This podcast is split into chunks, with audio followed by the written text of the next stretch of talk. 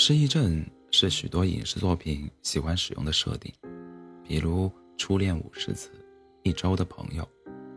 但实际上，真正的失忆症远比电影中的描绘更悲惨、更痛苦，也更浪漫。今天，我们就来了解医学史上最严重的失忆症失忆症患者。一九八五年之前，克莱夫是一位有名的作曲家和男高音，BBC 三频道音乐制作人。查尔斯和戴安娜的婚礼音乐就是他负责的。但是在一九八五年，他变成了，他变成了他口中的活死人。克莱夫说：“我知道死亡是什么感受。”日日夜夜全都一样，没有感觉，没有思想，我的大脑没有活动，什么都没有，这就是死亡。原来，在一九八五年三月二十七日那天下班回家后，他全身发烫。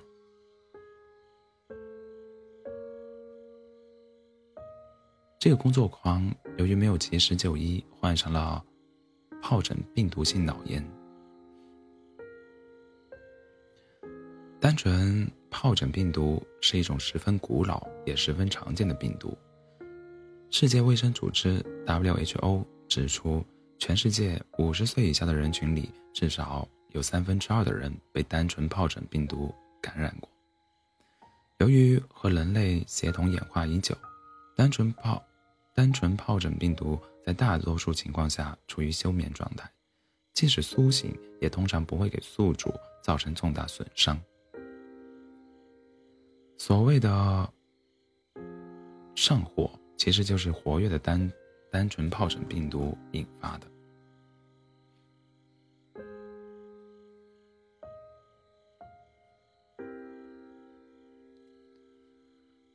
但是那一天。克莱夫体内，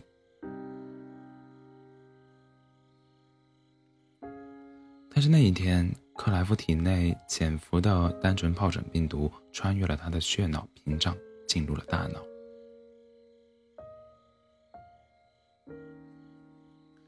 这种情况十分罕见，也十分致命。情急之下，医生给他用了一种叫做阿西洛韦的新药。幸运的是。他活了下来，遗憾的是，药来的太迟了，脑损伤已不可挽回。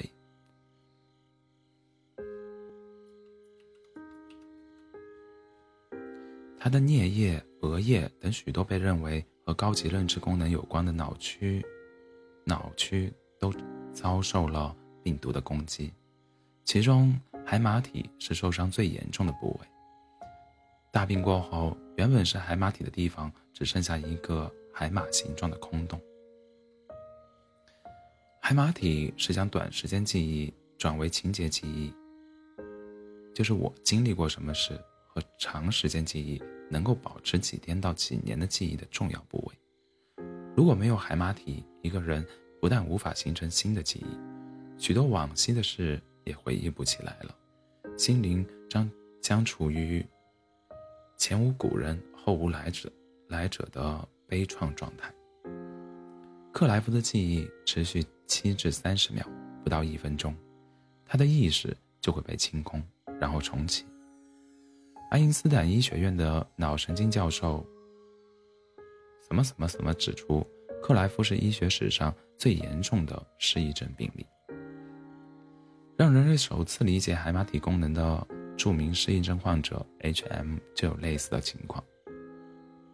一九五七年，为了治疗 H.M. 的癫痫，医生们摘除了他的海马体和旁边的一大部分一部分大脑。手术后，H.M. 无法形成情节记忆，也无法再形成成长时记忆，成了一个没有过去也没有未来的人。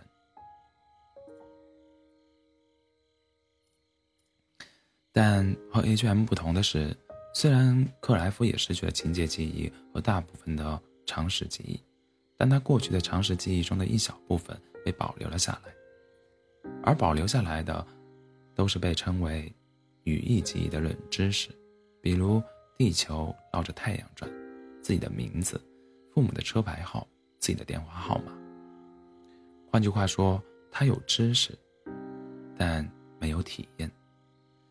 但由于无法再形成新的常识记忆，他无法读书，因为读到下一行就会忘了上一行；也看不了电影，因为剧情眨眼就忘。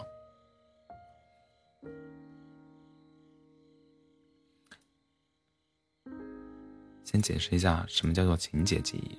情节记忆就是我经历过什么事，叫情节记忆。常识记忆就是能够保持几天到几年的记忆，属于常识记忆。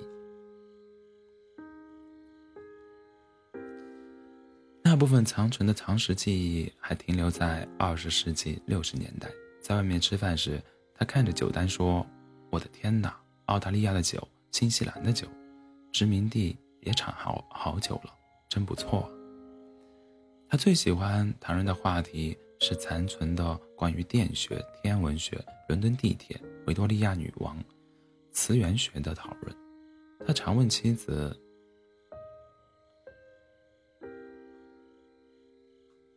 妻子叫啥来着？黛博拉。”他经常问妻子黛博拉：“我们在火星上。”找到生命了吗？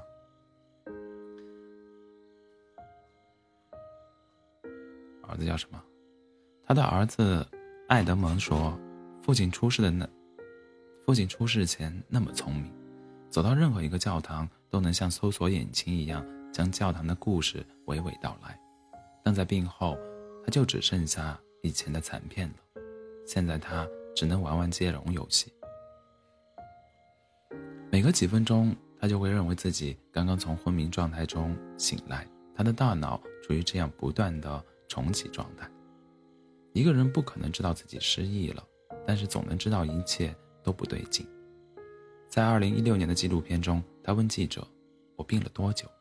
记者答：“二十年。”你能想象一个长达二十年没有梦的夜晚吗？感觉就和死了一样。死亡的定义不就是这样吗？没有感觉，也没有痛苦。他是一个只活在当下，也被困在了当下的人。每当他开始说“我有意识了”，一个人也没看见过，就和死了一样。这时，大家知道他的大脑又重启了。这几乎成了他的口头禅，也是他陷入抑郁的标志。对他进行观察的研究者们会记录他每天说这句话的频率和时间，以此推断他的记忆状态。为了让生活不再像无梦的噩梦，克莱夫开始写类似于电脑运行日记的日记、日志的日日记，但是没有用，每一行录入对他来说都是第一次录入。他会写。十点六分，第一次有意识的醒来。过了几分钟，他接着写。这次我是真的醒着。这些写满了“我醒来了”的日记被妻子保留着。在一九八六年的纪录片中，妻子向他展示了他自己做的日记。他确认上面的字是自己的，但坚坚决否认是自己写的，并且还因此恼火中烧，怒火中烧。直到二零一六年，他还在不断重复这件事。他会坚定的、不断的划掉自己几分钟前写下的日志，不断的否认自我。但是他从来不会否定的两件事是自己爱着妻子，以及自己爱着音乐。音乐和妻子黛博拉是病毒没有带走的唯一遗物。只有在这两件事出现时，他才能从。无法名状的恐怖中走出来，和记忆过去发生的事情，或回忆一个知识点不同，演奏音乐和内隐记忆，内隐记忆就是做一件事的程序性动作有关。内隐记忆有点像条件反射，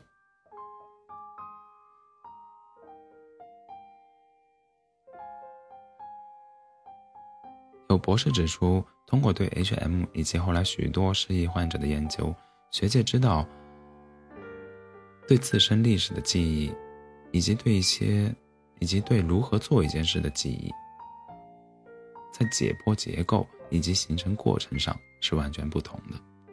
情节记忆的形成过程涉及多个脑区，最主要的是海马体，但是内隐记忆的相关脑区更复杂。一般认为，它涉及大脑中更原始的部分，比如基底核和小脑。实际上，动物们也有内隐记忆，比如小马在出生前就会在母马的子宫里练习奔跑。经过数十年的观察，研究者们发现，克莱夫能形成新的内隐记忆，比如通过在房子里不断的打转，他能知道自己住的大致结构。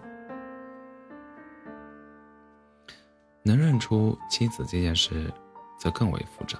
复杂。克莱夫失去长期记忆后，唯一认识的人是自己的妻子艾博拉。他的语义记忆告诉他，他有过孩子，但却认不出来他们。当然了，刚刚见过妻子这件事属于情节记忆，会在数秒后被忘掉。对于克莱夫来说，每次看到妻子都是人生的第一次。每隔十到十五分钟，他就会因为再次见到妻子而欣喜异常，会像久别重逢那样迎上去亲吻、拥抱她，并伏在她肩头哭泣，抱怨为什么他病了以后没见过任何人。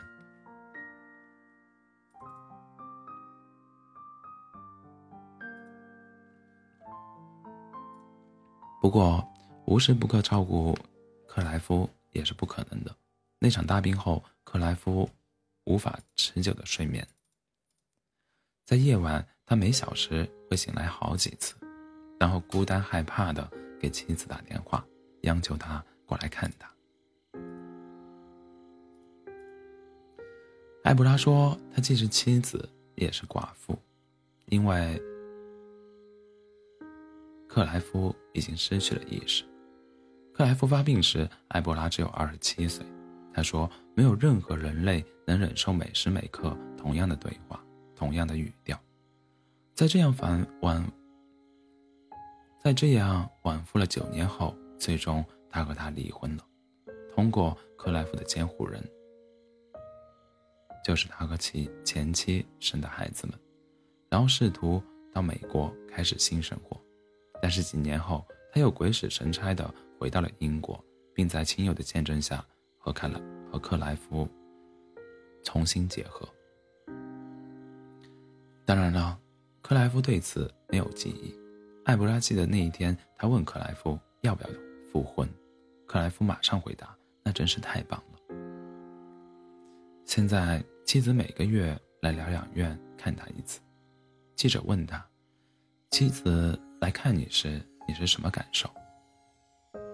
他回答：“天堂降临。”记者又问：“他不来呢？”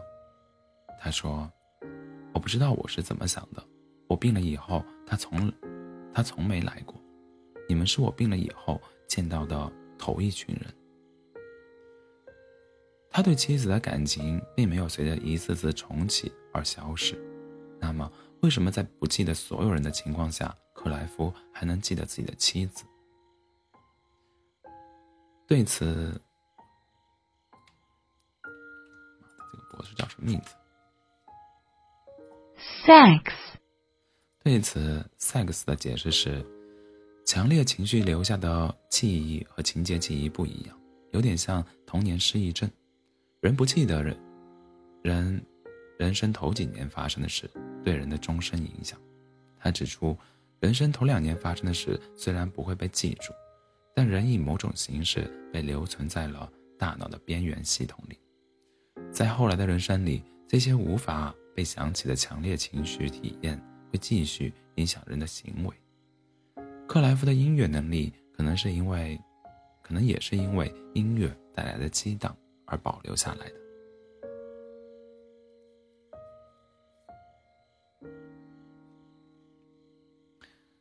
在